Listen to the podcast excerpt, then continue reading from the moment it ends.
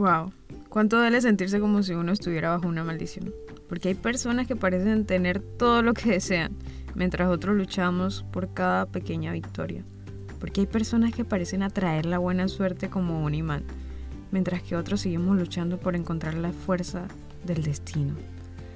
Es difícil no sentir envidia cuando vemos a alguien que parece tenerlo todo, pero tal vez, solo tal vez, esa persona no nació con una estrella de bendiciones. Tal vez han trabajado duro para conseguir lo que tienen o han pasado por momentos difíciles que les ha dado la fortaleza para enfrentar lo que venga.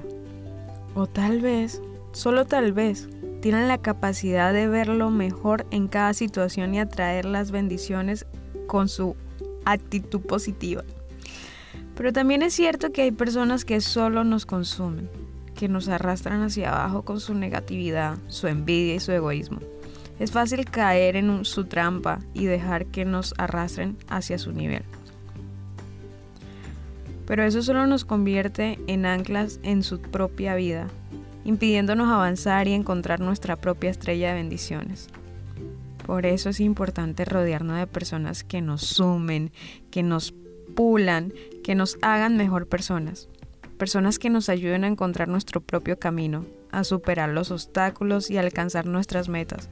Personas que nos muestren que podemos tener una estrella de bendiciones propia, si nos esforzamos y trabajamos duro por ello. Así que te animo a que busques a esa persona, a que la abraces con todo tu corazón y a que les permitas ser parte de tu vida.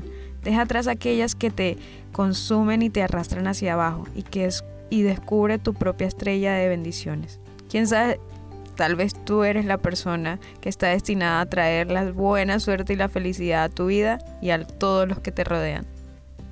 Consigue tu propia estrella.